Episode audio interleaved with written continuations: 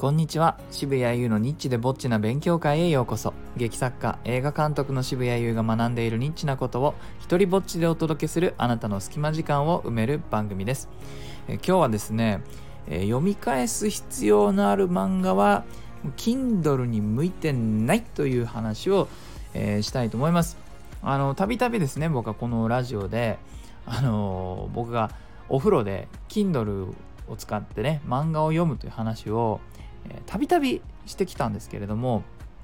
まあね何せ Kindle のあの買った理由これも防水だから買ったんですよ。あの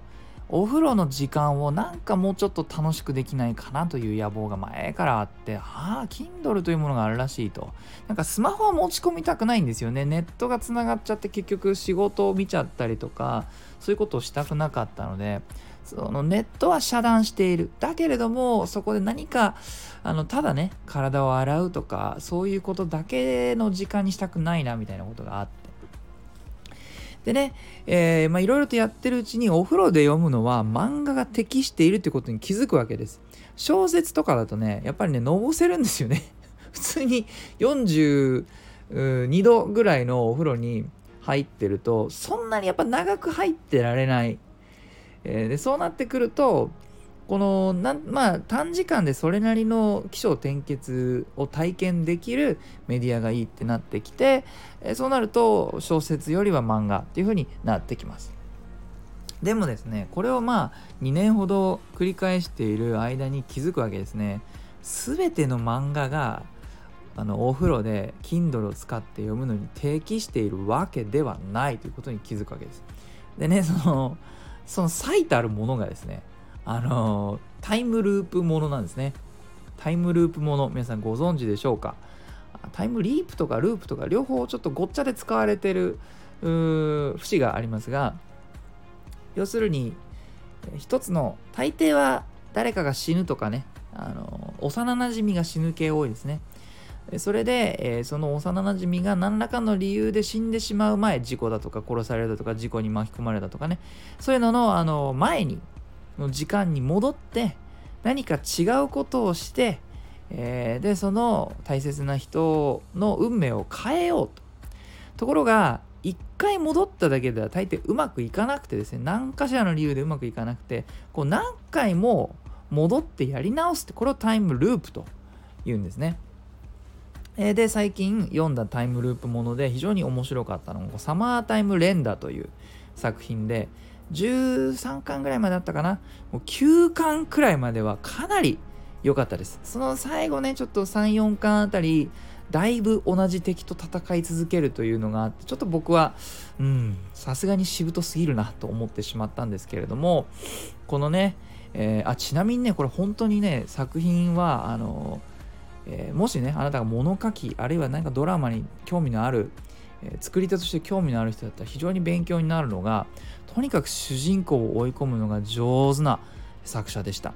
一つこうその世界の中でルールが分かったと思うとその別のルールを壊してきたり、えー、刻一刻とね状況が変化して主人公たちと敵とも分かれてるんですけれども主人公が不利になるように不利になるようにちゃんと考えて書いている素晴らしい、作家さんでしたね。まあですね、この、こういうループものの場合、あのー、なんていうのかな、伏線がすごくこう緻密にできてるわけですね。でそうなってくると、えこああの時のあれ、何だったっけ？何て言ってたっけ？とか、あの時彼はどっちを選んでたんだっけ？っていうのを確認したくなるんですよね。ところが、ところが Kindle はね、こういうことに向いてない。あの、まずね、Kindle は、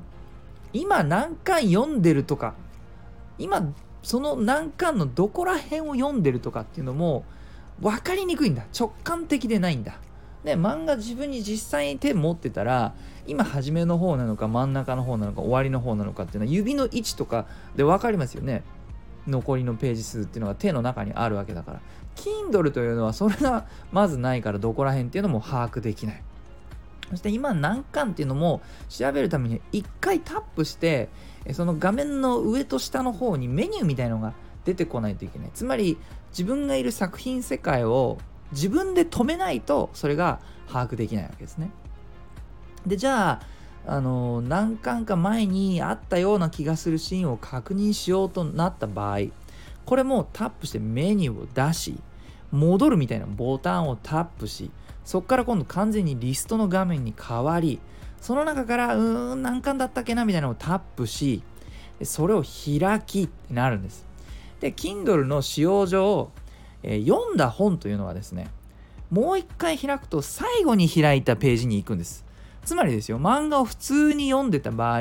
その最後のページもう巻末のなんつうんだああいうの名前ついてるのかなこの出版社だとか著者の名前だとか、えー、初版のの日付だとかが書いてあるああいうページですね。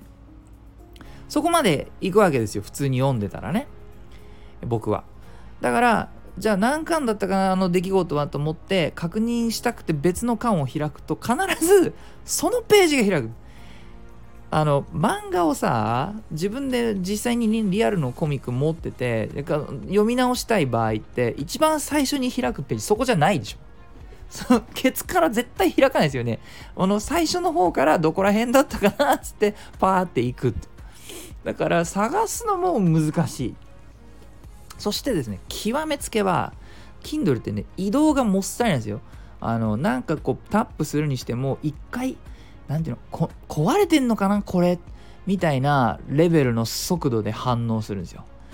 でどうやらその e インクというその画面がねこれ電子の画面じゃなくてなんだかその e 電子なんだけどインクか目に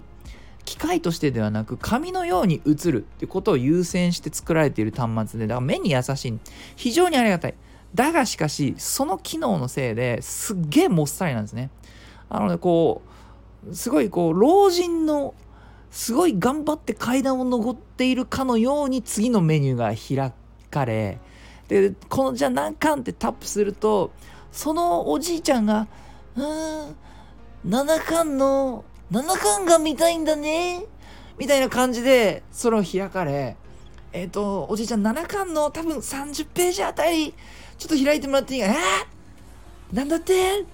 何ページが？見たいんだみたいな感じのペースでようやく。開いて。でもそこじゃなくてみたいな感じでもう探す気は起きないです。これは。でねサマータイム連打って非常に優秀なタイムループものなので伏線がもう緻密なんだ。だから10もう8巻9巻あたりでもういろんな伏線が回収されていくんですけどもその時のこう感覚がですねそういう風にあの時のあれは伏線だったっていうこう嵐がダダダってくるんだけれども、まあ、読み返していないせいでその時の感動がねなんか薄いんだ。あのドラゴンボールのね空中戦見てるようなきっとこれはすごいことが行われているに違いないんだけどもそれを見ているのが当事者の感覚ではなくですねそれを地上から見ているクリリンとかあの他のもう名前も今覚え出せないようなキャラクターのモブキャラのね気分でわあ悟空とあのフリーザがすごいすごい戦いをしてんだけどもう分かんないや俺っていうような 気分になってしまうんですね。えー、Kindle で読んでしまったがために。でもじゃあさじゃあこれをあの全13巻欲しいかとリアルでねえー、ただでさえ本が増えるような人生ですよ。作家ですしいろんなものをリサーチするし劇とかさ取り寄せちゃったりとかするし本は増やしたくない。ね。だけどもこの漫画をそのフルフルで楽しみたい。とかくに人の世は生きにくいと。いうわけでございます。はい、えー、いいなと思ったらハートマークをタップしてください。Twitter もやってるのでよかったらそちらもフォローしてください。許可も上演料もいらない日本初の一人芝居コレクション、モノローグ集穴は Amazon で好評発売中です。では、渋谷優でした。